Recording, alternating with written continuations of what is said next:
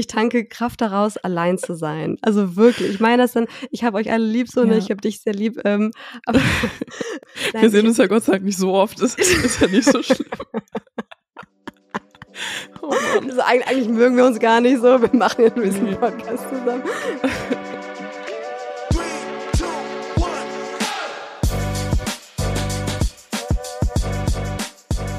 Mama halblang mit Rebecca und Sophia.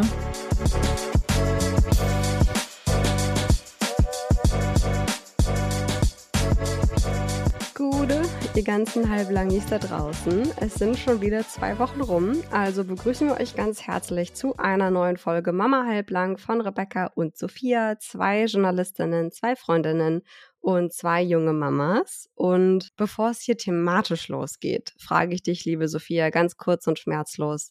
Team Rakete oder Team Zerquetscht? Fällt mir dieses Mal nicht schwer zu antworten. Ich bin definitiv Team Zerquetscht.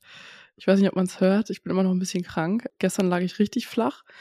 Und diesmal sitze ich auch nicht irgendwie wie so ein Streber im rechten Winkel an meinem Schreibtisch, sondern ähm, habe mich hier richtig schön auf mein Sofa gefläzt, weil heute geht's ja um Me-Time, oder? Und ich dachte, ich mache diese Aufnahme hier heute einfach mal zur Me-Time und lass es richtig halblang angehen. Ähm, hab mir noch gerade eine Dubendan gegönnt und von mir aus kann's losgehen. Ah, sehr gut. Ich bin auch erst wieder auf dem Weg zu Team Rakete, muss ich sagen, weil ich auch, ich habe ja schon in der letzten Folge gesagt, dass wir gerade aus einer zweiwöchigen Kränkelphase oder Krankseinphase rauskommen. Mhm. Hm. hm. Was ist denn da los, Rebecca? Was ist da passiert? Erzähl mal. Keine Ahnung, meine Tochter war irgendwie nur so zwei Tage krank und dann ging es ja bei mir los und das zog sich und zog sich und zog sich und irgendwann, ich habe mich, glaube ich, in der zweiten Woche oder so hatte ich mich äh, zwei Tage krank schreiben lassen, beziehungsweise war zwei Tage zu Hause und dachte dann so, na ja, und jetzt auf den letzten Metern kannst du ja auch wieder arbeiten gehen. Mhm. Und dann ähm, hat mein Körper irgendwann gesagt, so ja, was glaubst du eigentlich, wow. wer du bist? Wow. Das dann irgendwann letzte Woche mit einer Stirnhöhlenentzündung bei meinem HNO. Seitdem äh, schmeiße ich Antibiotika und Schmerzmittel jeden Tag, aber mittlerweile geht es mir eigentlich wieder ganz, ganz gut soweit und bin guter Hoffnung, dass ich nice. spätestens morgen und übermorgen wieder voll auf dem Damm bin. Ja, ich dachte mir halt, ich mache es nicht wie du und ja. leg mich direkt ins Bett, weißt du? Gen so, ja. ich habe auch tatsächlich ähm, meine Arbeit am Wochenende abgesagt und auch eine Familienfeier abgesagt, die schon Monate geplant war. Leider, leider, aber ich dachte mir so, nee, also mit Blick auf dich, dachte ich mir so, das, das habe ich jetzt gar nicht drauf. Ich mach's nicht wie Rebecca. Nee, ja, mach das, mach das, mach das nicht, äh, wie, wie ich das gemacht habe. Null von zehn, würde, würde nicht wieder. Diese Woche, um mal kurz den thematischen Schwung zurück zur Folge zu bekommen, äh, geht es um ein Thema, das wir beide wahrscheinlich so oft und ausführlich im ersten Jahr mit Baby diskutiert haben wie kaum ein anderes. Es geht nämlich um die berühmt-berüchtigte Me-Time, ein blöder englischer Begriff für die ganz persönliche Auszeit zum Runterkommen, zum Krafttanken, dieses ja eigentlich sehr wichtige, ich muss jetzt endlich mal zur Ruhe finden. Und ähm, es ist ja so, das Kind zerrt 24-7 an dir, der Haushalt will erledigt werden, ein oder beide Elternteile sind dann noch berufstätig. Wir wollen aber auch noch irgendwie romantische Paarzeit haben. Dann haben wir auch noch alle ganz eigene Bedürfnisse, von denen wir vielleicht erstmal herausfinden müssen, was diese überhaupt sind. Und obendrauf geht es dann noch ganz, ganz vielen so, dass sie nicht wissen, ob sie diese vermeintlich egoistische Bedürfnisbefriedigung überhaupt verdient haben. Ihr seht, in diesem Thema steckt unfassbar viel drin und in dieser Folge versuchen wir das alles so unter einen Hut zu bekommen. Wir sprechen ausführlich darüber, wie wir selber herausgefunden haben, was uns gut tut, geben euch den ein oder anderen Tipp vielleicht auch, wie man sich im Alltag organisieren kann und ähm, ergründen kann, was einem gut tut, ergründen nochmal ganz genau, warum es uns gerade als Mama so unfassbar schwer fällt, für unsere eigenen Bedürfnisse einzustehen. Und ganz ehrlich, mein Wunsch an diese Folge wäre es so ein bisschen mit diesem unsäglichen Mythos aufzuräumen, dass sich Mamas bis zur völligen desaströsen Erschöpfung aufopfern müssen, oder? Machen wir. Eine Sache vielleicht noch. Das Ganze wird heute auch deswegen so spannend, weil es zwei fundamentale Unterschiede zwischen uns beiden gibt, die sich, habe ich in den letzten paar Wochen immer wieder gemerkt, wenn ich mal alte Folgen gehört habe, die sich wie ein roter Faden durch alle Folgen durchzieht ähm, und die jetzt auf dieses Thema der Me-Time einfach großen Einfluss nehmen. Das ist erstens, Sophia stillt, ich Mhm. nicht. Und du gehst sehr, sehr stark oder sehr viel stärker in der Mutterrolle auf, als ich es tue. Du meinst, ich So. bin Olle Glucke. Nein, aber das ist Hey, Begriff zur Selbstbezeichnung und ich stehe da drauf. Stehe ähm, es ist einfach nur, dass diese beiden Unterschiede laufen jetzt für diese Folge, glaube ich, ganz gut zusammen, weil die beide Mhm. einfach sehr bedingen, äh, wie, wie stark man ähm, eigenen Bedürfnissen hinterher hechelt, sozusagen. Mhm. Ähm, und ich glaube, wir bilden da einfach gerade ein ganz gutes Gegensatzpaar, oder? Ja, ich glaube in allen Bereichen. Also ich finde generell in jeder Folge sind irgendwie unsere Unterschiede und Gemeinsamkeiten wirklich gut ähm, zutage gekommen. Und das ist auch das, was euer Feedback da draußen uns immer wieder zeigt, dass ihr das auch echt cool findet, dass wir uns hier und da mal ein bisschen zoffen und uns nicht immer nur so gegenseitig bestätigen, sondern jeder auch da so seine eigenen Erfahrungen mit reinbringen kann. Und ich für meinen Teil, mich bereichert das immer total, einfach von deinen Erfahrungen zu hören. Ja, Dito. Und ich hoffe, dass es euch da draußen nämlich genauso geht, dass ihr halt ähm, mit beiden Perspektiven oder mit diesen beiden Perspektiven einfach nochmal doppelt so viele Infos und Eindrücke aus dieser Folge mitnehmen könnt, dass bei uns eben nicht alles gleich ist und wie du schon gesagt hast, wir uns irgendwie in allem zustimmen. Ich muss sagen, Me-Time, also so als klar begrenzter Zeitraum, ist für mich erst so richtig relevant geworden, als ich ein Kind gekriegt habe, weil vorher fällt dir die Zeit irgendwie trotz Studium und Beruf und Partnerschaft irgendwie einfach so zu. Und ich hatte einfach die Freiheit zu sagen, das will ich jetzt und das will ich nicht. Ähm, aber mit einem Kind holt man sich eben so einen ganzen Batzen Fremdbestimmung ins Haus. Und deswegen geht genau dieses, ich habe da jetzt Lust drauf, also mache ich das jetzt einfach nicht mehr. Ähm, und weil man seine Zeit nicht mehr völlig frei einteilen kann und spontan sein kann, steht man mit Kind plötzlich vor diesem Problem, dass man merkt so, oh, ich habe jetzt, und zwar nur jetzt, 30 bis 60 Minuten Zeit. Was zur Hölle mache ich denn jetzt? Weißt du da so ein bisschen, wovon ich rede? Weißt du da, was ich meine? Ja, na klar. Und, und meistens daddelt man die Zeit am Handy weg, oder? Also ein bisschen Insta checken, ein bisschen bei WhatsApp antworten, ein bisschen kleinen Rant bei Twitter texten und zack ist die Zeit rum. Lieben Ja. wir. Und dann merkt wir. man, ja, und dann merkt man danach so, äh, scheiße, Das das, hat so mir jetzt unnötig. überhaupt nicht gut getan, weil, weil du, du hast irgendwie 3000 Reize um dich herum gehabt, ähm, mit einem Kind um dich herum und dann holst du dein Handy irgendwann raus und scrollst so durch 300 Reels oder was, was weiß Zeit ich, was man so. Droge irgendwie. In dem Ja. Moment ist geil. Und dann, ja, und dann merkt man ziemlich schnell so, okay, es war jetzt einfach nicht nachhaltig. Nee, eben, weil dann blinkt ja auch so viel, dein, dein Gehirn nimmt ja so viele Reize und so viele Informationen auf, wenn du so durch schnelle Videos durchscrollst, dass Ja. du, also ohne jetzt auch irgendwie neurologisches oder psychologisches Wissen zu haben, es irgendwie logisch erscheint, dass das nichts ist, wo du runterkommst, weil dein Gehirn Nee. so viel Information auf einmal Ja. verarbeiten muss. Das ist ein Loch ohne Boden, ey. Die Synapsen, die feuern da einfach durch. Es ist Ja, komplett bescheuert. komplett. Aber ja, wir sind alle, wir sind alle im Sog. Also entweder man sitzt vorm Handy oder man kommt ganz, ganz schnell in den Strudel, dass man denkt so, "Ah, ich räume jetzt trotzdem schnell auf. Ich mache jetzt trotzdem schnell den Haushalt. Ja. Ähm, ich mache jetzt trotzdem schnell die Küche sauber. Und dann ist das Kind schon wieder wach. Und man denkt sich so, ja, perfekt. Ich habe jetzt exakt keine Zeit für mich gehabt. So. Oh, ich, kenne ich so gut. Und Mhm. ich weiß nicht, wie du das siehst, aber daran merkt man auch eigentlich an, an diesen ganzen Kontrasten, wie, wie wichtig Me-Time eigentlich ist. Weil wenn dann das Kind wieder wach ist, musst du halt wieder performen, musst du wieder so die Mutti-Karte schieben. Mhm. Und die Kraft, die muss ja erstmal irgendwo herkommen, oder? Ja. Also. und da die- reicht nicht der Nachtschlaf, der unterbrochene. Der reicht dafür nicht aus. es klingt auch erstmal irgendwie einmal zu viel um die, um die Ecke gedacht. Aber auch andere Beziehungen, auch das zum Kind, äh, auch die zum Kind, hängt davon ab, dass man auf seine eigenen Bedürfnisse hört. Sonst beißt es einem hintenrum wieder in den Arsch. Hast du die Erfahrung auch mal gemacht? Ja, klar. Und ich würde sagen, dass ich die auch immer wieder im Alltag so spüre. Also in den Momenten, in denen ich meine Geduld verliere und irgendwie mein Kind mal ankacke, obwohl ich es eigentlich gar nicht möchte, oder meinen Partner ankacke oder so ein Momster bin, so ein Mom-Monster. Den Ja. Begriff habe ich mir gerade ausgedacht, den habe ich noch nie irgendwo gelesen oder gehört. Ähm, in den Momenten weiß ich gleichzeitig immer sofort, okay, ich habe nicht gut genug für mich selbst gesorgt, mir fehlt irgendwas. Und das sind dann meistens erstmal nur die Grundbedürfnisse sogar, also Hunger, Durst, Pipi oder ähm, zwei, drei Tage nicht mehr geduscht, ja. ja.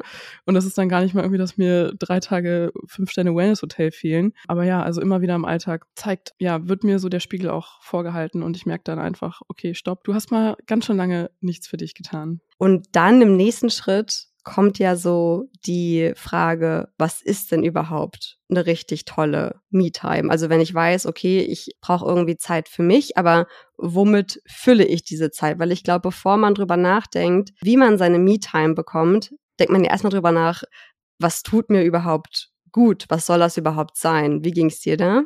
Also, was ich jetzt momentan, das ändert sich ja auch immer so im Laufe der Zeit, was ich momentan als Me-Time so richtig feiere, ist, ich kann morgens ausschlafen und jetzt kommt der springende Punkt und ich kann mich mit einem großen Schwung auf die andere Seite drehen, wie so ein dickes Murmeltier und meinen Körper so in die Decke kuscheln und werfen, wie ich will, ohne Rücksicht auf das kleine schlafende Bündel neben mir und auch, dass ich nicht irgendwie währenddessen noch irgendwie stillen muss, währenddessen ich im Bett liege und schlafe, weil das ist halt so ein Ding ne, mit Familienbett. Ich habe halt dieses kleine Wesen immer direkt neben mir und ich liebe das zu kuscheln und auch äh, das Stillen nachts ist auch kein Ding meistens. Aber ich feiere es halt hart, wenn ich mich wirklich so richtig rücksichtslos im Bett umdrehen kann, ohne Angst zu haben, dass irgendjemand wach wird. Das ist etwas, was mir, was mir sehr, sehr gut tut, wenn dann am Wochenende mein Mann äh, den Kleinen morgens nimmt und ich mich so richtig rumhieven kann. Dann auf jeden Fall auch duschen oder baden mit alles. Also die Ladies, die wissen auch jetzt, was gemeint ist, mit alles, mit Haarkur, mit Rasieren, danach eincremen und so weiter und so weiter. Da könnte man jetzt auch argumentieren, dass, dass das Grundbedürfnis ist und nicht Me-Time. Können wir auch gerne später nochmal drüber diskutieren. Aber mir tut es saugut und ich liebe das einfach, das dann so ganz in Ruhe zu zelebrieren. Das ist wie so eine kleine kleine Zeremonie.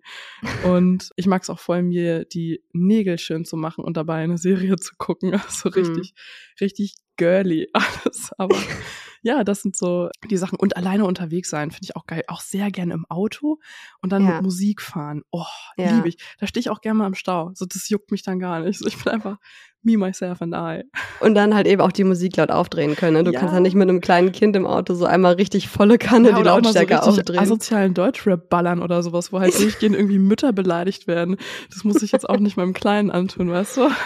Das stimmt. Ja, ein bisschen hemmungslos mal sein.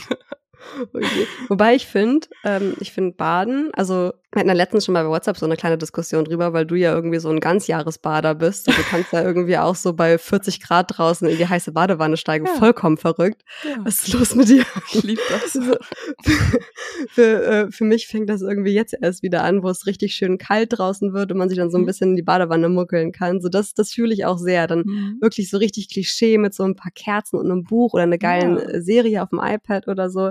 Das, das äh, würde ich auch eher als Me-Time sehen als als Grundbedürfnis. Weil Grundbedürfnis wäre für mich eher, ich dusche mal kurz fünf Minuten und wasche ja. mir die Haare fertig. Genau. So. Dann sind also wir uns auf jeden Fall einig. also in der, wir haben ja auch die Community gefragt, was ist so eure ultimative Me-Time, das, was ihr euch äh, grundsätzlich wünschen würdet. Und da haben auch viele Badewanne gesagt. Also viele, viele haben geschrieben, Badewanne, Badewanne, Badewanne. Auch alleine unterwegs sein wie shoppen. Ich war überrascht, wie oft die Antwort stricken kam. Nein. Da dachte ich so, ist das ein Hobby, das ich verpasst habe? Aber äh, tatsächlich sehr, ja, ohne Scheiß. Das ist ja süß. Lesen oder alleine ins Café gehen. Ähm, mhm. Ähm, die große, große Gemeinsamkeit, die alle irgendwie umfasst haben und hier und da mal auch formuliert wurde, ist ähm, alleine beziehungsweise ungestört. Mhm. ja. Nachvollziehbar. Ja, verstehe ich. Bei mir gibt's so zwei Arten von Me-Time, die aber auch genau diese Gemeinsamkeit haben mit Ruhe oder ungestört sein. Also einmal so eine aktiv Me-Time, äh, Me wo ich irgendwie Sport mache oder alleine einen Spaziergang mache oder so, aber auch das alles irgendwie allein und ungestört oder halt dieses klassische zur Ruhe kommen, wo ich mich dann auch irgendwie in die Badewanne lege, einfach lese oder einfach für mich alleine eine Serie gucke, auf dem Sofa liegen, aus dem Fenster starren, halt wirklich komplett zur Ruhe kommen. Und die ultima ultimative Me-Time ist für mich komplett alleine in der Wohnung sein und oh, Musik so hören. Oh, und so zu, zu wissen, Oh, in den nächsten geil. drei Stunden kommt auch niemand nach Hause. So, Oh, ich darf jetzt ist- einfach ja. hier existieren. Das ist bei mir auch auf Platz eins unangefochten, weil in der Zeit kannst du ja alles machen, was ich gerade aufgezählt habe. Ausschlafen, duschen, dich im Bett rumwälzen, wie du willst, Nägel lackieren, Serie gucken. Das ist die ultimative Freiheit. Oh, Ja, wirklich ultra, ultra gut. Ich habe das so oft gehabt in, in meiner Single alleine Wohnzeit und ich, Mhm. ich muss sagen, wir haben da ja schon mal kurz drüber gesprochen, über, also in der Folge von den positiven Seiten des Mutterseins, dass es auch teilweise gut ist, diesen Leerlauf nicht mehr zu haben, Mhm. äh, wenn man dann nicht so in so negativen Gedankenstrudel sich verliert. Mhm. Aber manchmal Ja. ist das einfach so geil und so diesen Horizont an Freiheit vor sich zu haben und zu wissen, ich habe jetzt so viel Zeit und nicht irgendwie 20 Minuten Hektik, Hektik, äh, sondern so viel Zeit, um mich zwischen 100 Sachen entscheiden zu dürfen. Das ist einfach so, so, so, so und im gut. Zweifelsfall einfach nichts zu tun, wenn man darauf gerade Bock hat. Ja, es ist einfach, ah, es ist einfach gut. Hast du denn gerade das Gefühl, dass du genug Me-Time bekommst? Weil bei uns in der Community ähm, auf mamahalblang.podcast haben nämlich gerade nur, sage und schreibe, 9% das Gefühl, genug Zeit für sich zu haben. 9%. Also, also jetzt gerade habe ich auf jeden Fall das Gefühl, genug äh, Me-Time zu bekommen, weil mein Kind ist ja jetzt vormittags immer ähm, bei der Tagesmutter und ich arbeite gerade nur an, am Wochenende und das heißt, ich habe täglich drei Stunden für mich und das ist viel. Das ist sehr viel. Für Kinderlose klingt das jetzt vielleicht nicht so monstermäßig, aber drei Stunden am Tag komplett alleine ist der absolute Hammer. Und deswegen gerade bin ich, was das angeht, sehr, sehr, sehr zufrieden. Ich genieße die Zeit. Ich habe dir letztens ein Foto geschickt, wie ich am Wasser in der Sonne sitze. So tiefenentspannt. Ähm, da braucht man auch keinen Botox, ne, wenn man immer so einen Lifestyle hätte. Aber das war nicht immer so. Also davor war es definitiv anders. Phasenweise krasser und weniger krass. Und da war ich auch ganz, ganz oft im berühmten Mamsterrad. Also ich fühle euch alle da draußen, die das Gefühl haben, nicht auf die eigenen Kosten zu kommen. Wie sieht's denn bei dir aus mit deiner Me-Time? Ähnlich. Also mittlerweile, meine Tochter geht ja seit August oder im August hat die Eingewöhnung angefangen und so seit Ende August, das dauerte so drei bis vier Wochen und seit Ende August, spätestens seit September geht sie regelmäßig in die Kita. Abgesehen von der Krankheitsphase jetzt.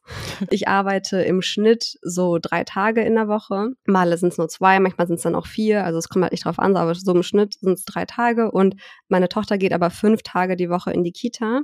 Einfach weil ich Mhm. will, dass sie auch einen Rhythmus hat weil Mhm. sie ja noch die noch nicht dieses es ist wirklich nicht nur purer Egoismus, nein, Mhm. ich, sie kann ja nicht unterscheiden zwischen ah ja, das ist jetzt irgendwie Montag und da gehe ich nicht in die Kita, weil äh, Mama nicht arbeitet und Mhm. Dienstag arbeitet sie aber und deswegen das kann sie ja noch nicht verarbeiten und nicht verstehen, dieses Zeitgefühl hat sie noch nicht.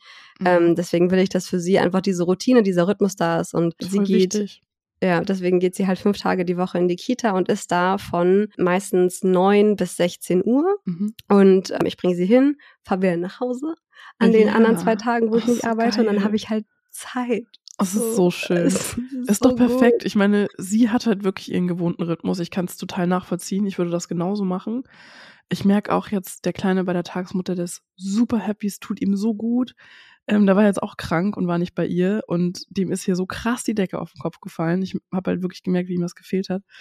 Und es ist voll schön, wenn die so eine Routine haben. Die wissen halt auch genauso, was dann als nächstes passiert. Und ich glaube, es wäre viel stressiger für sie, dann einfach einen Tag mit dir zu Hause zu sein. So, du hast keinen Bock, sie hat keinen Bock.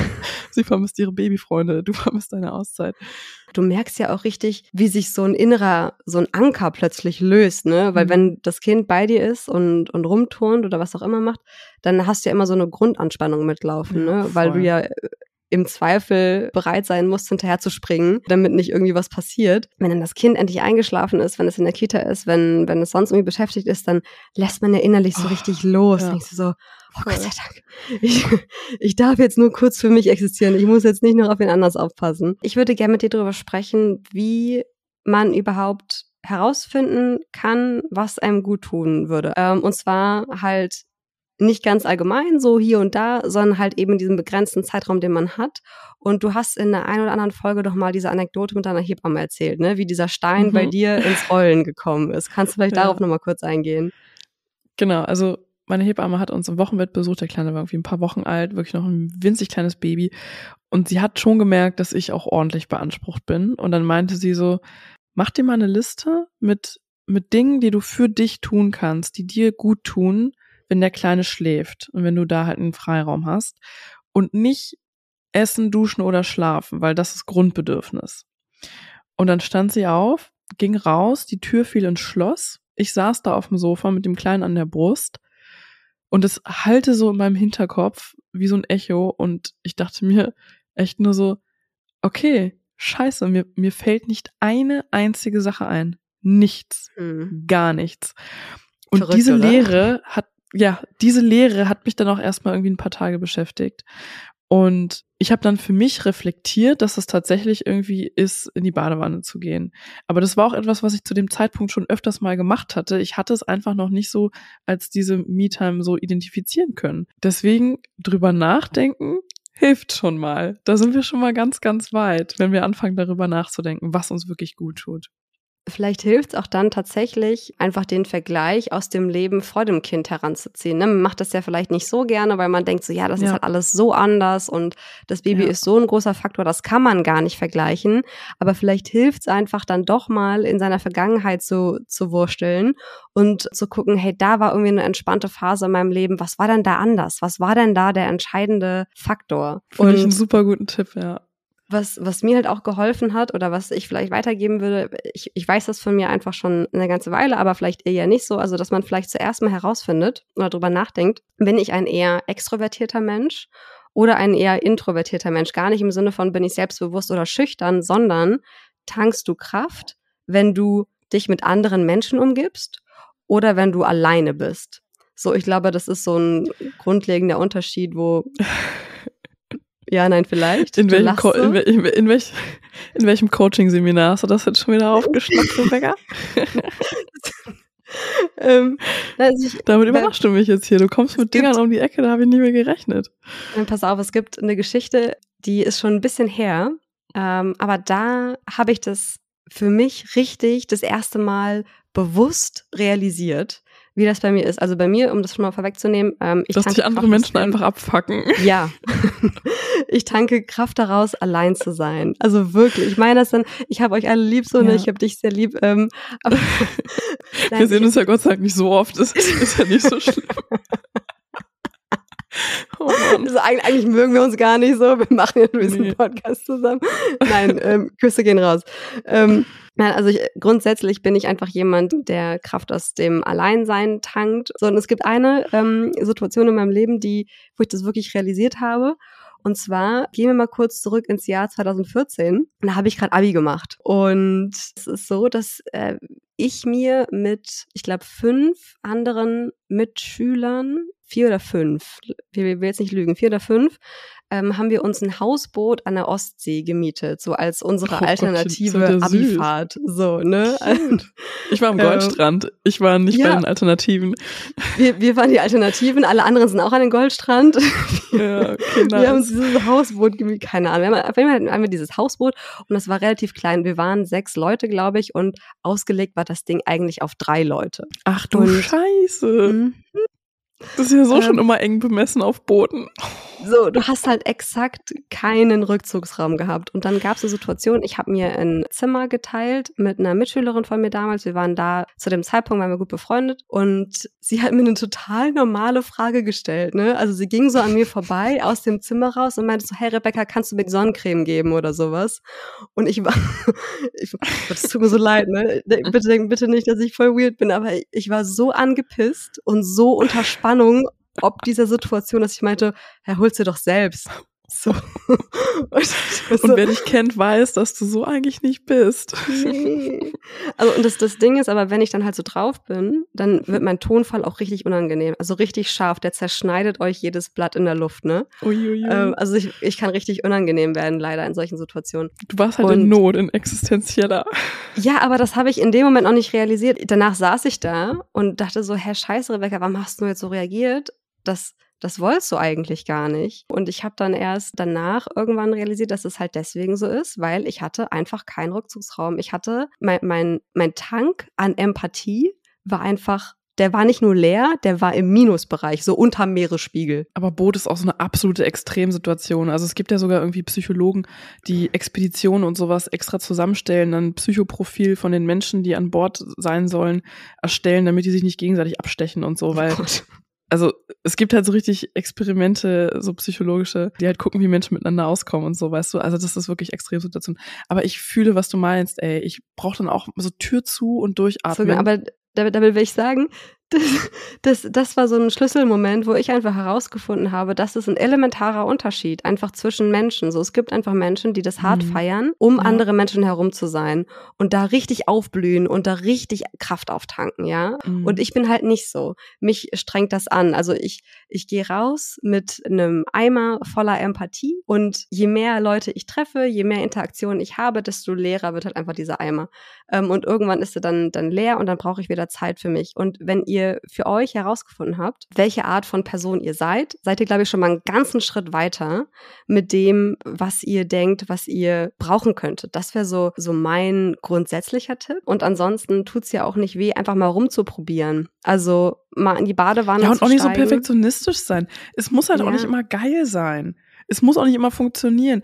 Und wenn der Mann halt dann dann eine halbe Stunde zu früh mit dem Kind vom Spielplatz kommt, weil die Laune irgendwie bei denen scheiße ist und es angefangen hat zu regnen oder was auch immer, ja mai, dann ist es so und dann klappt's hoffentlich nächstes Mal besser. Es muss halt auch nicht immer der drei Sterne Wellness Wochenendurlaub sein. Das sind auch Ja, die kleinen Dinge im. Alltag irgendwie. Die Frage ist halt, wenn man dann herausgefunden hat, was einem gut tut und was man machen möchte, ist halt der nächste Schritt, wie organisiere ich das? Bei dir geht's ja gerade hoch her, ne? Wir haben es ja schon mal kurz Ja. angesprochen mit MBA, beide arbeiten, Kleinkind, Tagesmutter, Eingewöhnung. Wie organisiert ihr euch denn im, im Alltag, dass vielleicht jeder so auf seine Kosten kommt und Me-Time und Paarzeit bekommt? Hast du da irgendwie vielleicht so ein Beispiel aus irgendeiner beliebigen Woche? Also unter der Woche mache ich alles und kann abends chillen, wenn das Kind schläft.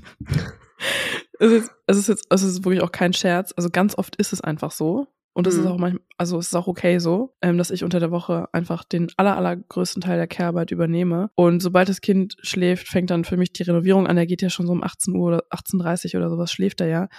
Und dann habe ich den Abend für mich und kann Mhm. ich machen, was ich will. Natürlich jetzt nicht außerhalb, weil ich bleib dann schon zu Hause und so. Aber ja, und kann Sachen machen, die mir gut tun. Und da kann ich auch, komme ich runter, da kann ich Kraft tanken, da kann ich mich entspannen.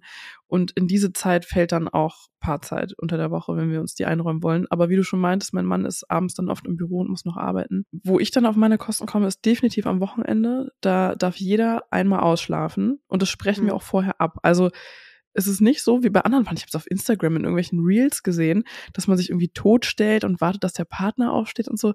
Gibt's bei uns nicht. Bei uns ist das ganz klar geregelt am Wochenende, wer aufsteht und wer nicht, wer on duty ist. Und so kann ich dann mindestens einmal äh, ausschlafen und mich wie's Murmeltier da durch die Decken wälzen. Ja, ansonsten machen wir am Wochenende ganz viel gemeinsam und spielen uns dann irgendwie den Ball so ein bisschen zu. Ich glaube, du weißt, was ich meine. Wenn so der perfekte Tag, wo das Kind irgendwie mal hier, mal da, alle daddeln so ein Mhm. bisschen, dann macht man wieder was gemeinsam, geht einkaufen, kocht gemeinsam, isst gemeinsam, dann macht wieder jeder so ein bisschen seins und Ja. ähm, wenn das sich alles so ein bisschen verläuft und da merkt man dann auch irgendwie, dass man es zu zweit echt Kind sehr geil betreuen kann Mhm. und trotzdem auf seine Kosten kommt. So, ähm, also wie du siehst, es gibt keine festen Pläne. Wir haben das mal gemacht, dass wir irgendwie uns hingesetzt haben und die Woche durchgeplant haben. Das liegt einfach bei uns in der Natur der Beziehung, dass wir unsere Wochen vorplanen und und so- sowas alles Mögliche absprechen. Aber ja, so viel konkreten Freiraum hatten wir nicht bis jetzt, wo dann die Tagesmutter die Betreuung übernimmt und ich da wirklich auf meine Kosten komme. Bei uns, wir machen das tatsächlich mit äh, dem Wochendurchplan. Also wir haben es jetzt die letzten Wochen ein bisschen schleifen lassen, aber im Grunde, weil mein Mann und ich da auch ähnlich ticken mit dem, wir müssen allein sein und so, ist es so, wir haben diese Me-Time-Abende irgendwann angeführt. So, wir gehen dann an einem Tag in der Woche die nächste Woche durch und sagen, ich möchte Mittwoch einen Me-Time-Abend haben und du irgendwie Freitag einen Me-Time-Abend oder so. Weil wir da auch gemerkt haben, diese Me-Time fällt einem nicht zu und man man versackt dann abends vielleicht doch irgendwie gemeinsam vorm, äh, auf dem Sofa oder so.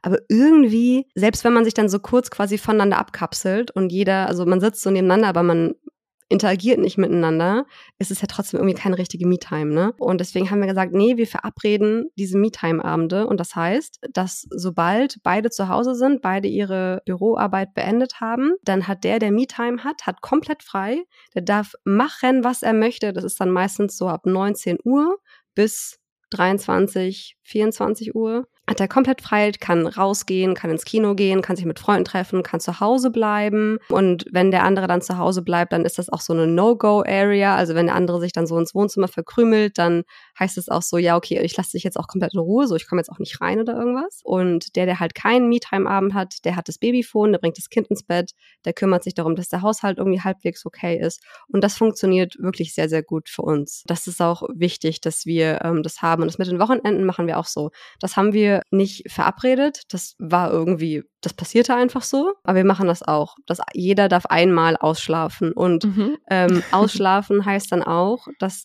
man erst ins Wohnzimmer zu anderem Erwachsenen und Kind kommt, wenn man bereit ist. Also wenn ich wach werde, Ja.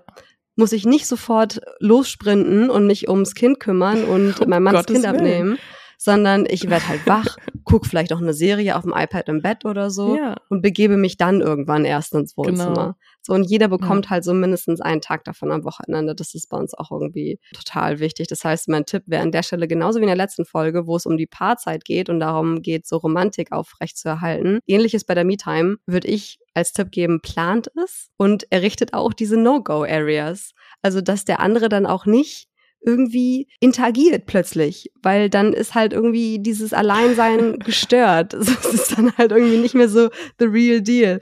Und ähm, ein positiver Effekt, was dieses Planen auch hat, ist, dass irgendwie die nächste Me-Time immer in Reichweite ist. Also, Mhm, weil ich denke dann halt ja. nicht, scheiße, ich weiß gar nicht, wann ich das nächste Mal wieder Me-Time habe. Oder, oh fuck, meine nächste Me-Time ist erst wieder in drei Wochen. Sondern ich weiß, ich habe jede Woche einen Me-Time-Abend. Und man kann sich dann manchmal gedanklich daran hangeln. Und das nimmt dann schon viel Druck raus aus einer bestimmten so stressigen Situation, weil man weiß, da ist meine Pause. So als hätte man so die Oase während der Wüstenwanderung sozusagen in Mhm. Sicht. Das ist Ist schön. das so ein bisschen.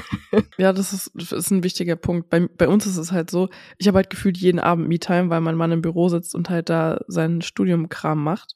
Mhm. Wir müssen uns eher dafür verabreden, halt wa- was gemeinsam zu machen. Also, dass wir Mhm. mindestens einen Abend die Woche haben, wo wir zusammen im Wohnzimmer sind und nicht er im Büro und ich im Wohnzimmer. Deswegen, das ist irgendwie so ein bisschen andersrum gerade. Was mich aber noch interessieren würde, ist, äh, manchmal hat man sich ja so die größte Mühe gegeben, das alles zu planen Mhm. und trotzdem will es nicht so richtig funktionieren, ne? Und dann muss man äh, so Mhm. im Alltag gucken, wo man so seine Kraft rauskriegt. So kleine Inseln der Erholung während des Alltags. Hast du da ein paar Beispiele, was das bei dir ist, wo du so im Alltag kurz und wenn es nur fünf Sekunden sind, Finde ich ein, finde ich ein mega guter, wichtiger Punkt. Also, das ist auch so ein Missverständnis. Ich dachte auch die ersten Wochen und Monate, dass man halt so, es muss immer dieses drei Tage, fünf Sterne Wellness Hotel sein. Das ist die ultimative Auszeit und darunter geht nichts.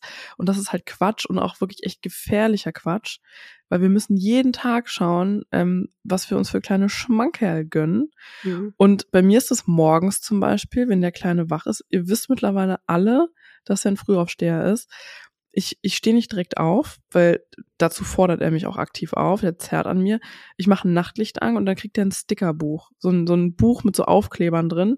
Die kann man so von der Folie abziehen und dann im Buch irgendwo einkleben. So, mit dem Ding rödelt er eine halbe Stunde, bis, wenn ich richtig Glück habe, sogar eine Stunde, fummelt er an diesem Ding rum und dann sind die Sticker überall im Bett und auf, auf seinem Schlaf hier und überall. Das ist mir halt völlig egal. Ich kann halt daneben einfach noch weiter dösen. Und das kann ich allen empfehlen. Und mein erster Impuls war auch so, oh, ist das jetzt gut, wenn der irgendwie im Bett, das Bett mit Spielen assoziiert? Ist das dann irgendwie, dass er dann morgens extra früh wach wird, weil er weiß, er darf jetzt das Ding, das ist alles Bullshit. Man darf sowas einfach mal ausprobieren und es klappt bei uns Wunderbärchen und ich kann einfach nochmal richtig geil weiterdösen, ja. Und dann auch mein wirklich wichtigster Tipp, wenn das Kind schläft, dann hab ich Pause. Und mittlerweile macht er zwei bis drei Stunden Mittagsschlaf und dann hab ich Pause. Und alles, was ich im Haushalt machen muss, versuche ich mit Kind zu machen und auch jetzt ihn mit einzubeziehen. Er ist ja alt genug. Also er weiß dann auch schon Wäsche vom Wäschekorb in die Waschmaschine und so hilft mir und sowas. Das kann man alles super zusammen machen, so, so richtig Montessori-Style. Aber nee, ich versuche das tagsüber zu machen, wenn er nicht schläft und sobald er schläft, habe ich Pause.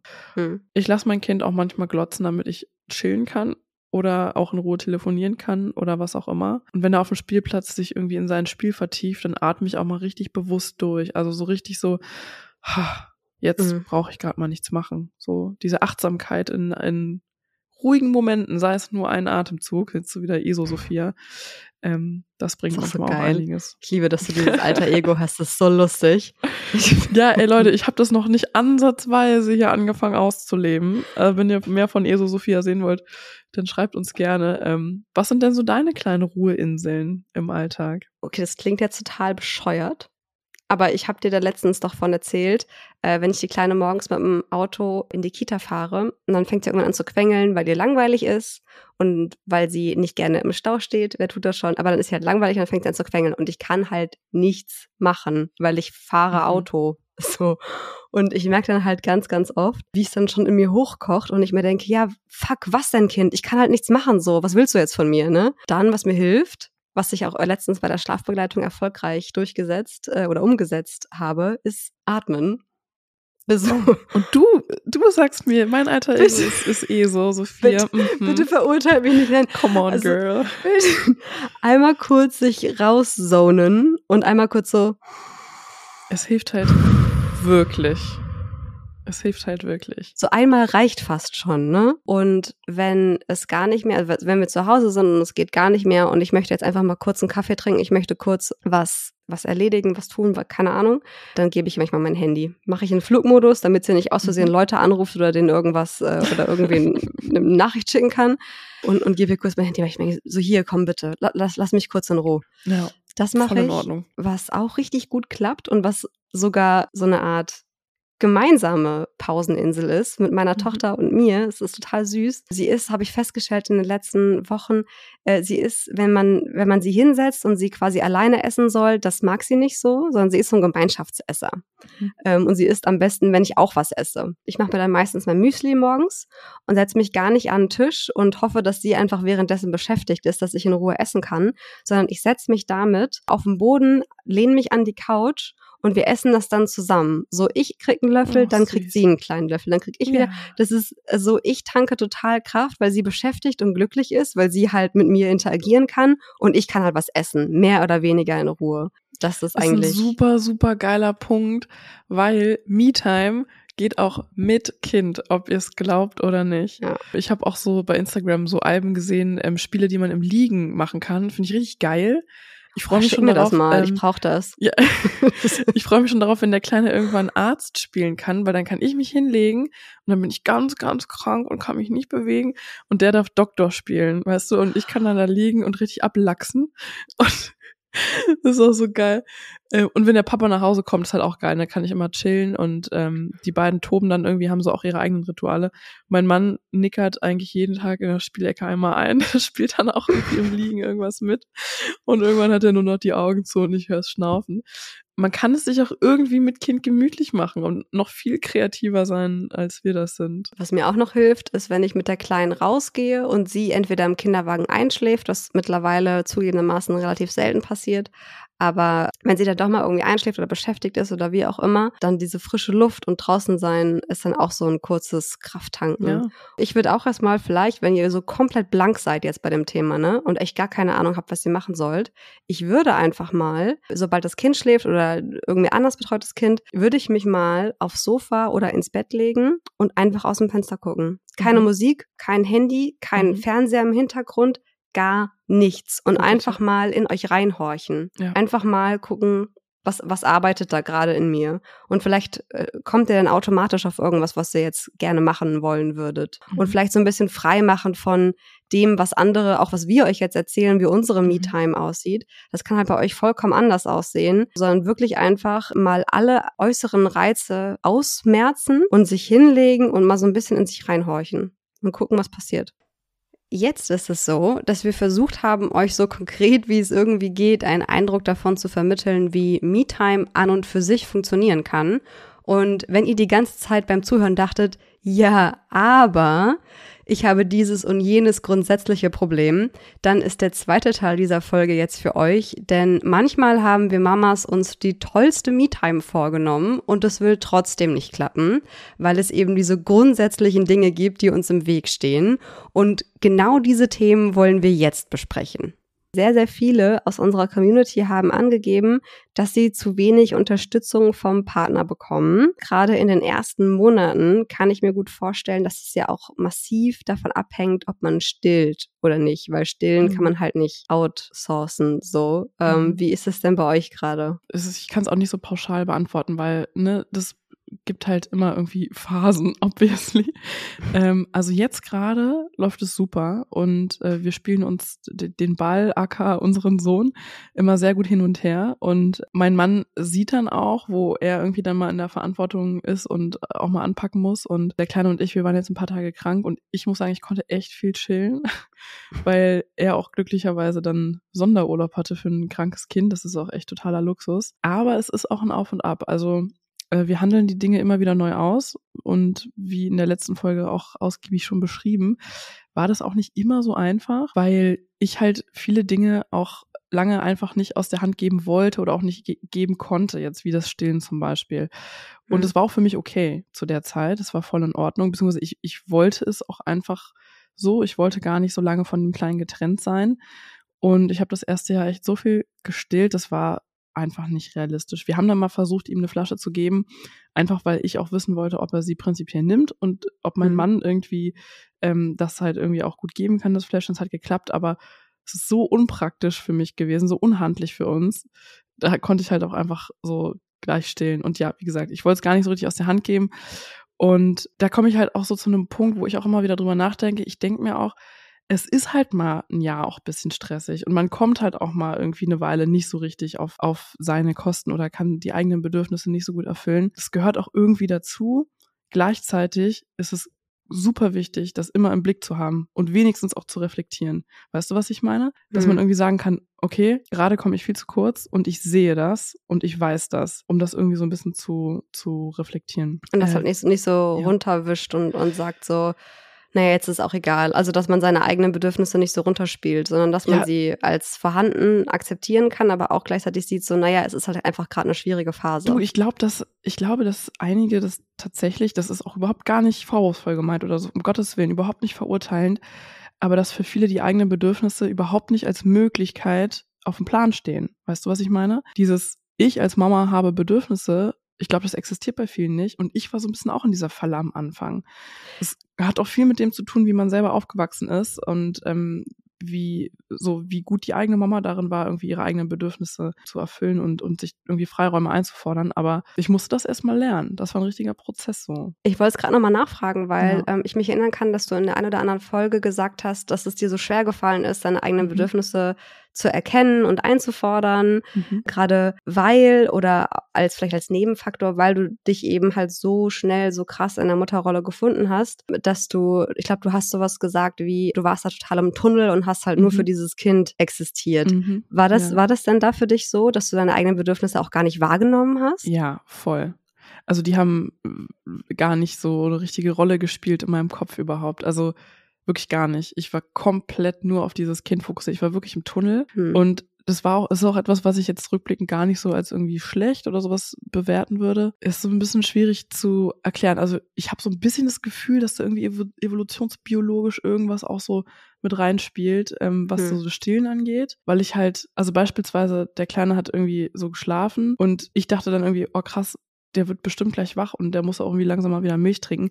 In dem Moment schießt mir die Milch schon vorne raus und sprudelt wirklich raus und der fängt an sich zu rekeln. Also so, eine ganz komische, krasse Intuition, ununterbrochene Wachsamkeit und so dieses High Alert sein. Das hatte mhm. ich extrem und es war jetzt nicht unbedingt schlecht so, aber hat natürlich dazu geführt, dass die ersten Monate ich nicht so richtig stattgefunden habe. Was wie gesagt für mich auch okay war. Hätte ich es nicht okay gefunden, hätte ich es mir anders eingefordert. Weißt du, was ich meine?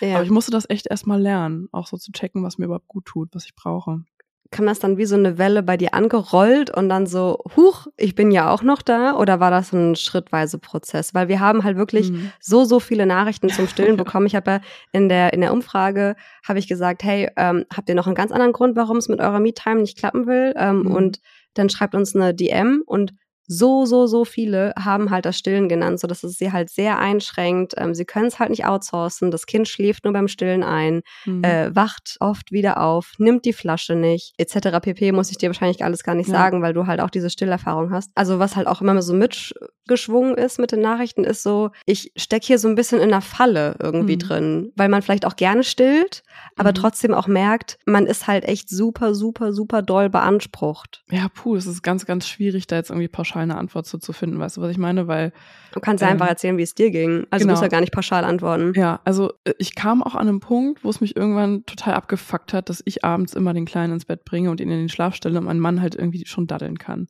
Mhm. Ähm, vor allem, wenn die Einschlafbegleitung dann in den, also als der so irgendwie vier, fünf, sechs, sieben Monate alt war, eine Zeit lang halt übel stressig war, da hat mich das Todes genervt, wo ich dann auch so meinte, ja, kannst du ihn nicht mal ins Bett bringen und so und mein Mann dann aber auch so meinte, ja, keine Ahnung wie.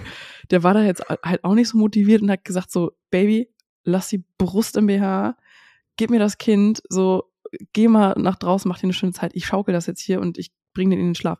War jetzt nicht hm. so, meine ich jetzt gar nicht als Vorwurf. Es hat mich frustriert, aber die Frustration war nicht groß genug und ich wollte es dann irgendwie am Ende doch selbst machen. So, sonst hätte ich es mir anders eingefordert. Weißt du, was ich meine? Mhm. Also es war so etwas, was ich halt reflektiert habe, nervt mich, aber ich habe es dann, ich habe auch an der Situation nichts geändert. So, ich denke immer, wenn der Leidensdruck zu groß wird, dann fängt man an, auch was an den Stellschrauben zu drehen. So war es nämlich bei mir. Also irgendwann habe ich ja dann die Zeit meiner Abwesenheit auch ausgedehnt, irgendwie am Anfang immer nur eine Stunde, dann auch mal zwei Stunden, dann drei. Mittlerweile hat mein Mann ihn halt, wenn ich arbeite, teilweise zwölf Stunden, also von morgens bis sieben, mhm. abends bis 18 Uhr. Der bringt ihn im Mittagsschlaf, ohne Brust logischerweise, ohne Milch und äh, ich bin den ganzen Tag nicht da und es klappt. Und es klappt, weil ich bereit war, weil ich Bock drauf hatte und ich gesagt habe, so, das muss jetzt irgendwie funktionieren und ich bin jetzt weg. Ja, ich glaube, dass es schon hilft, allein Raum dafür zu geben, mal was Scheiße zu finden. Dass man sagt, ich still das Kind jeden Tag in Schlaf mehrmals und es nervt mich gerade krass. Das darf halt da sein. Wenn man sich das nicht erlaubt und dann wird es, glaube ich, schwierig. Wenn man denkt, dass es irgendwie per se was Schlechtes ist oder irgendwas nicht richtig läuft oder der Partner irgendwie Defizite hat oder so. Also von dem, was ich so mitbekommen habe, ist ja eine Stillbeziehung wie jede andere Beziehung. Es gibt irgendwie ja. Auf und Abs und alles darf irgendwie existieren. Ja. Ich, ich gucke da immer so ein bisschen alienmäßig drauf, weil, es ja bei mir mit dem Stillen nicht geklappt hat. Ich hätte ja so, so gerne gestillt. Ja, und dann hatte die kleine Maus von Anfang an irgendwie Andock-Probleme. Ich habe dann sechs Wochen abgepumpt, damit sie so ein bisschen Muttermilch mitkriegt. Das war mir halt wichtig. Und habe es dann aber nach sechs Wochen sein lassen. Und ungefähr zeitgleich, und so schließt sich der Kreis wieder, mhm. überfuhr mich so ein LKW von eigenen Bedürfnissen. Oh, krass, also, okay. wo ich richtig gemerkt habe, auch so, also ich hatte auch nach sechs Wochen nach der Geburt die erste Date Night mit meinem Mann, weil mir das mhm. so wichtig war, dass wir jetzt zusammen irgendwie ausgehen und wir auch noch als Paar stattfinden. Ich war richtig überrascht davon, wie, wie stark diese eigenen Bedürfnisse in mir sind und ich relativ schnell gemerkt habe, ich, ich muss dafür jetzt irgendwie einen, einen Weg finden. Das hat am Anfang, also falls ihr jetzt irgendwie eine Mutter seid mit einem Kind von null bis ich sag mal, acht Monate und ihr das Gefühl habt, bei euch klappt's gar nicht mit der Me-Time, bei mir war das auch nicht so. Also bei mir waren das auch immer nur so zwischendurch mal so, so ein bisschen was, was funktioniert hat. Aber ich hatte jetzt keine, so wie jetzt, so eine strukturierte Me-Time, wo ich auch vorausschauend denken konnte und sagen mhm. konnte, ah ja, geil, morgen habe ich wieder irgendwie vier Stunden für mich oder so. Mhm. Das ist ähm, gerade auch so meine heißt, Liberation, so dass der Kleine halt bei der Tagesmutter ist und ich halt genau noch nicht unter der Woche arbeite, nur am Wochenende und ich dann halt einfach die paar Stunden für mich habe. Und wenn er bald dann Mittagsschlaf macht, dann habe ich sechs Stunden. Was mache ich in der Zeit? Wie geil. Das ist halt wirklich planbare Me-Time. Das ist wirklich die Liberation ja. für mich gerade. Ich sag's dir, Rebecca, ich komme gerade wieder Phoenix aus der Asche, pille mich gerade aus dem Ei. Wirklich. Anderthalb Jahre, weißt du, bei dir waren es halt ein paar Wochen. bei mir hat es anderthalb Jahre gebraucht. So, ja, moin, Sophia. Aber es ist halt so völlig unterschiedliches Tempo. Aber ich glaube, die, so die Keypoints dahinter sind ja anscheinend erstmal, dass der Schlaf des Kindes irgendwie, eine, dass es einen planbaren Mittagsschlaf gibt, mhm. wo du mhm. weißt, ah, mein Kind schläft irgendwie, also bei uns ist es gerade meistens so von zwölf bis zwei, so die zwei Stunden, ja, wo du weißt so, ja, in, in der Zeit ähm, kannst du halt auch Me-Time haben oder Paarzeit oder wie auch immer. Und halt diese Kita- oder Tagesmuttergeschichte. Ja. Wurde dann einmal kurz, dass Mama Und die Ernährung, die Ernährung habe ich halt auch komplett outgesourced. Also jeder kann mein Kind ernähren, das muss ich nicht mehr mit der Brust machen. Stimmt, das war unser eigentliches Thema mit dem mit dem Stillen, dass das genau. so ja, ja was können wir was können wir abschließend ist. zum Thema Stillen sagen? Ja, es ist ein krasser Faktor. Ja. Und es ist auch okay, dass das so ein krasser Faktor ist. Das darf so sein. Wenn es euch zu hart auf den Sack geht, ja, dann übernehmt die Verantwortung für eure Bedürfnisse und versucht, was dran zu ändern. also ich meine, ich weiß es jetzt nicht, ne, weil ich nicht gestillt habe, aber würdest du es als legitim bezeichnen, wenn man sagt, mir geht das so sehr auf den Nerv und ich kann nicht mehr und das engt mich zu sehr ein, ich still jetzt ab? Ja, natürlich. Ja, ne? Klar.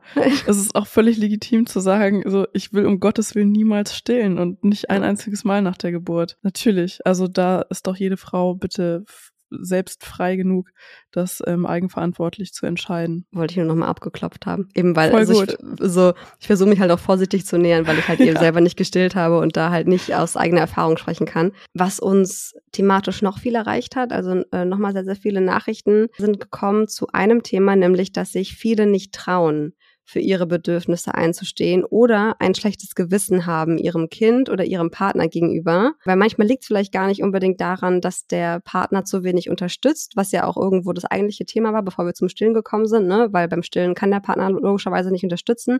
Aber manchmal liegt es vielleicht nicht an der fehlenden Eigeninitiative des Partners sozusagen, sondern daran, dass wir uns selber nicht trauen, nach Me-Time zu fragen, beziehungsweise es sehr schwierig ist, für unsere Bedürfnisse einzustehen, weil wir beispielsweise Angst davor haben, einen Konflikt damit auszulösen. Kannst du das nachvollziehen? Ja, kann ich in Teilen nachvollziehen. Also so schlechtes Gewissen kenne ich nicht so, habe ich nicht so. Ähm, aber Schwierigkeiten, das beim Partner einzufordern, äh, definitiv, ja. Mein Mann ist sehr gut darin, seine, seine Freiräume ganz selbstverständlich in Anspruch zu nehmen. Ähm, also nicht nur einzufordern, sondern so direkt in Anspruch zu nehmen. Hm. Und äh, da wird dann gar nicht groß abgesprochen, sondern ich werde dann irgendwie vor vollendete Tatsachen gestellt. Es fällt halt schwer, bei einem eher dominanten Counterpart sich nicht selbst dann ganz zu vergessen. Aber das ist jetzt auch gar nicht so als Vorwurf gemeint, weil er ist halt so. Und in dem Punkt könnte ich mir das sogar zum Vorbild nehmen, ehrlich gesagt. Und das habe ich in letzter Zeit auch immer wieder, weil es liegt dann auch einfach an mir, genauso selbstbewusst für mich einzustehen und das genauso selbstbewusst einfach dann einzufordern, durchzuziehen, abzusprechen, wie auch immer. Das musste ich aber auch erstmal lernen. Und ähm, ich hatte halt auch irgendwann einfach die Sicherheit, es hat sich so entwickelt, die Sicherheit, dass das Ding auch ohne mich läuft und also das Ding, äh, unser Sohn, ohne mich läuft. Die beiden haben super viel gelernt die letzten Monate, muss ich wirklich sagen. Auch meinem Mann wirklich ein ganz, ganz großes Kompliment mal aussprechen. Die haben sich beide ganz, ganz toll entwickelt. Die haben eine super enge, tolle Connection entwickelt und er kann den Kleinen den ganzen Tag betreuen. Das, ähm, klar, es gibt Tage, das ist super arschstressig. Aber es gibt Tage, da ist es wundervoll und ich komme nach Hause und beide strahlen über beide Ohren und mein Mann sagt, ey, der ist so toll, der Kleine, es ist so schön mit ihm, ich liebe es und ja, ähm, deswegen, die haben sich da wirklich gemacht so. Und ein schlechtes Gewissen habe ich nicht, weil ich habe ja eher zögerlich losgelassen, sagen wir es mal so, wie es ist. Ja, wie, Aber- wie sieht's denn bei dir aus? Ich kann es schon in der Theorie nachvollziehen, weil man ja auch den Partner, also man will in einer Beziehung, will man ja auch den Partner irgendwie, man will ja auch fürsorglich sein. Und wenn der Partner selber viel um die Ohren hat, irgendwie stressigen Tag bei der Arbeit gehabt oder bei euch ist ja jetzt zum Beispiel so, der Mann studiert noch nebenbei, weil why not? ja, halt ähm, ein MBA, das ist halt, boah, das ist so aufwendig, Alter. So, weißt du, und dann kann ich verstehen, dass man denkt so, ey, der hat gerade so viel um die Ohren und dann komme Ja. ich halt noch um die Ecke und frag nach Me-Time. Das kann ich schon verstehen. Und ich glaube auch, dass man da erstens irgendwie so 80-20 mäßig rangehen muss. Äh, dass halt nicht Das ist jetzt schon die berühmte Rebecca-Regel. Die hast du auch in der Ja, letzten das- Folge schon propagiert. ohne Das Scheiß. Gut. Aber die Also ist gut, die ist gut, die ist gut. Eben, also es soll halt so ein bisschen einfach äh, transportieren. Nichts klappt perfekt und es ist total okay, dass, dass nichts perfekt klappt. Nein, aber dass man einfach versucht, irgendwie Kompromisse zu schließen, weil das Ding ist nämlich, glaube ich, wenn man das zu lange macht ähm, und zu oft, dass man seine eigenen Bedürfnisse runterschluckt, Mhm. dass einem das einfach hintenrum wieder einen Arsch beißt. komplett. Weil dann ist es genauso wie du sagst, dann fehlt einem halt, äh, dann ist ein Tank ist dann so komplett leer.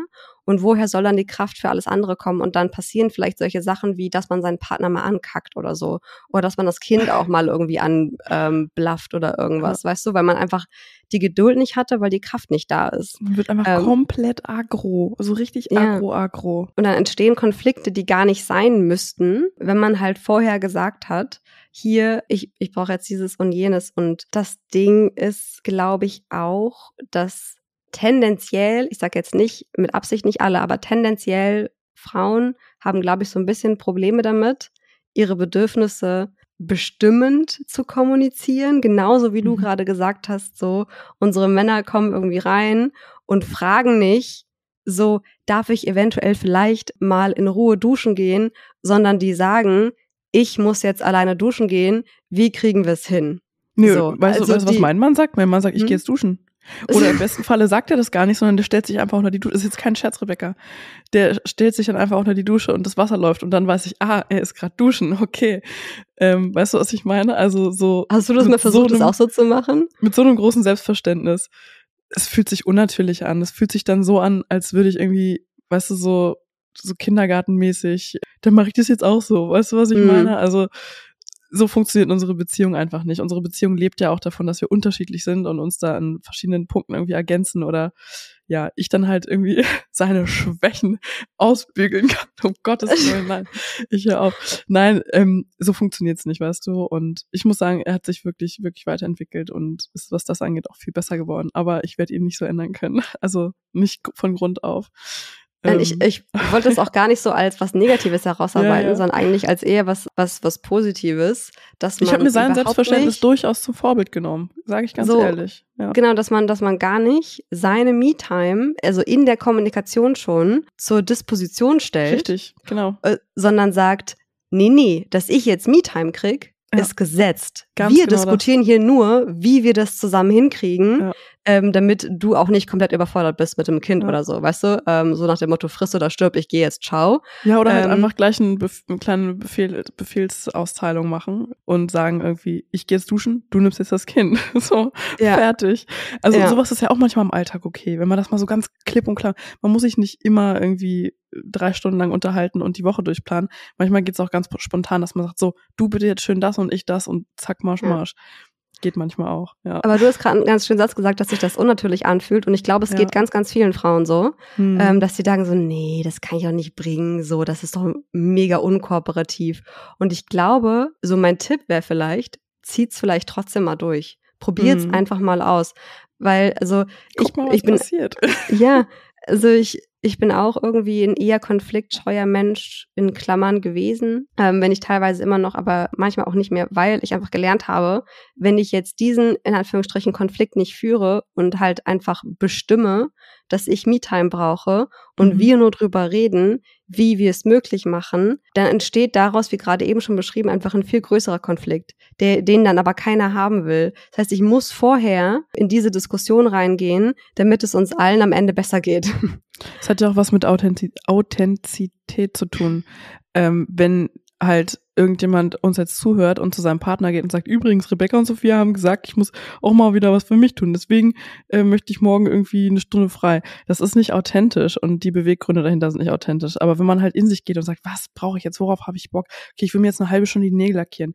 Dann geht man zu seinem Partner und sagt, so, ich möchte mir heute irgendwann eine halbe Stunde die Nägel lackieren. Wann kann ich das? Wann gehst du mit dem Kind raus? Das ist Mhm. authentisch. Wir haben ja jetzt so, glaube ich, hoffentlich ein ganz gutes Fundament gelegt. Ich, ich hoffe, ihr habt so ein bisschen verstanden, was wir in der jetzt im ersten Teil sagen wollten, dass es vielleicht wichtig ist, so seinen, seinen eigenen Schweinhund auch in dem Sinne zu überwinden und Ja. ähm, einfach das mal einzufordern und sich dann auch nicht reinreden zu lassen. Ne? Mhm. Viele haben auch geschrieben, der Partner stört mich dann in meiner Me-Time und kommt dann trotzdem irgendwie ständig ins Zimmer oder so. Ich, ich glaube, wir, wir vertragen alle so eine kleine Portion mehr Durchsetzungsfähigkeit. Durchsetzungsfähigkeit und auch so Selbstbewusstsein im Sinne von, ich brauche das jetzt.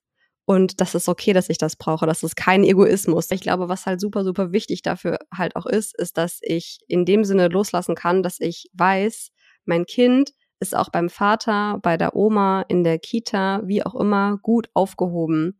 Ich muss, ich muss nicht immer diejenige sein, die eingreift.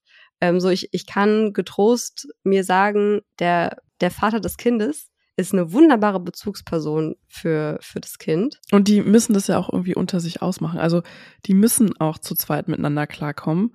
Und es geht meistens gar nicht so gut, wenn wir halt immer daneben sind, weil ja der Partner dann irgendwie doch denkt, von wegen, naja, sie macht's halt eh. Oder auch die ganze Zeit Angst hat, irgendwas falsch zu machen, weil wir irgendwie die ganze Zeit gucken und er irgendwie denkt, irgendwie er macht's nicht richtig. Weißt du, was ich meine? Also ja. es, ich habe gemerkt, jetzt dadurch, dass ich ähm, seit ein paar Wochen halt am Wochenende arbeite, dass es den beiden richtig gut tut, wirklich ganze Tage alleine zu haben. Das stärkt die Connection. Äh, mein Mann hat einfach seine ganz eigenen Wege gefunden, auch den Kleinen zum Beispiel mittags hinzulegen. Und ja, die haben so richtig ihre eigenen Rituale entwickelt und das ist mega schön. Und, und da will ich aber auch nochmal sagen, das muss nicht zu dem Zeitpunkt sein, wo andere das machen. Das hat bei mir teilweise echt Druck aufgebaut, wenn ich dann von anderen gehört habe, ja, ja, nee, ähm, mein Mann legt den Kleinen jetzt hin oder nimmt ihn den ganzen Tag oder sowas. Und ich dachte so, oh krass, das Kind ist erst drei Monate alt und es funktioniert so gut und bei uns, wir sind dann noch bei weitem nicht dran. Ähm, jeder macht es in seinem eigenen Tempo, ja. Das ist voll in Ordnung. So. Und es wechseln sich auch so Phasen ab. Ne? Wir hatten auch einige, die geschrieben haben, mein Kind ist gerade in einer totalen Mama-Phase wieder. Sie lässt sich nur ja. von mir ins Bett legen. Sie lässt sich nur von, von, von mir wickeln und fordert das auch ein. Und ich glaube, so dagegen anzukämpfen, bringt dann auch nichts richtig. Also wenn, wenn ihr merkt, es ist eigentlich gerade relativ ausgeglichen und es ist auch kein Problem, wenn der Vater das Kind ins Bett bringt zum Beispiel, dann würde ich das auch durchaus zulassen und genau. ähm, vielleicht auch akzeptieren. Natürlich wird es vielleicht bei der Mutter schneller gehen. Vielleicht wird es bei der Mutter ein kleines bisschen weniger Gezeter geben. Aber im Grunde ist das Kind beim Vater genauso gut aufgehoben wie bei mir. So, und ich, ja. ich darf dann loslassen. Das ist okay. Und gute Gelegenheiten nutzen, um sowas auszuprobieren. Wenn gerade eine entspannte Phase ist und alles irgendwie gut läuft und das Kind nicht zahnt oder was auch immer, gute Gelegenheiten nutzen und wenn es gerade alles stressig ist und es einfach nicht passt, dann muss man es nicht erzwingen. Da muss man gar nichts erzwingen. Deswegen, man kann da auch mal wieder zwei Schritte zurückgehen und so. Und wenn es dann mal geklappt mit, mit, mit, dem Papa und dann mal wieder nicht klappt, ist auch voll okay. Also nicht so viel stressen, ja. Das ist immer leicht gesagt. Dabei stressen wir uns beide den ganzen Tag. Deswegen haben wir, wir einen Podcast. Deswegen gibt, gibt es diesen Podcast so. Oh man, ja. Aber Hauptsache, wir haben wieder die besten Tipps am Start, Rebecca, oder? Lieben wir. Oh, verzeiht uns bitte, lieber Halblangis. Ey, ich war vier Wochen krank, du bist gerade krank, so wir machen heute ein bisschen halblang hier. Ich würde sagen, wir schließen dann den thematischen Teil für heute. Ah, yo, du. Und dieses Mal gibt's endlich wieder die Rausschmeißer-Fragenrunde. Die Fragen gehen an dich, Sophia. Oh. Ready? Ja, sowas von. Cool.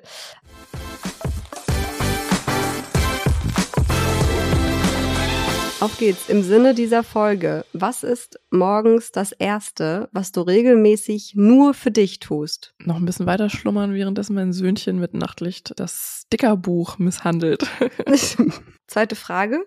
Folgende Situation. Du steckst in einer Gruppenunterhaltung und plötzlich geht es um ein Thema, von dem du eigentlich Ahnung haben solltest, aber leider echt keinen Plan hast. Und du wirst gefragt, äh, Sophia, was denkst du eigentlich?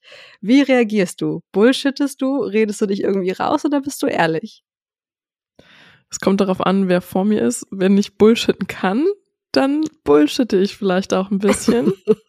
wenn es, wenn es ganz offensichtlich ist, dass Bullshitting sofort gebastelt wird, dann ähm, werde ich sehr ehrlich, charmant und witzig mich dann da aus dem Schlamassel selbst befreien.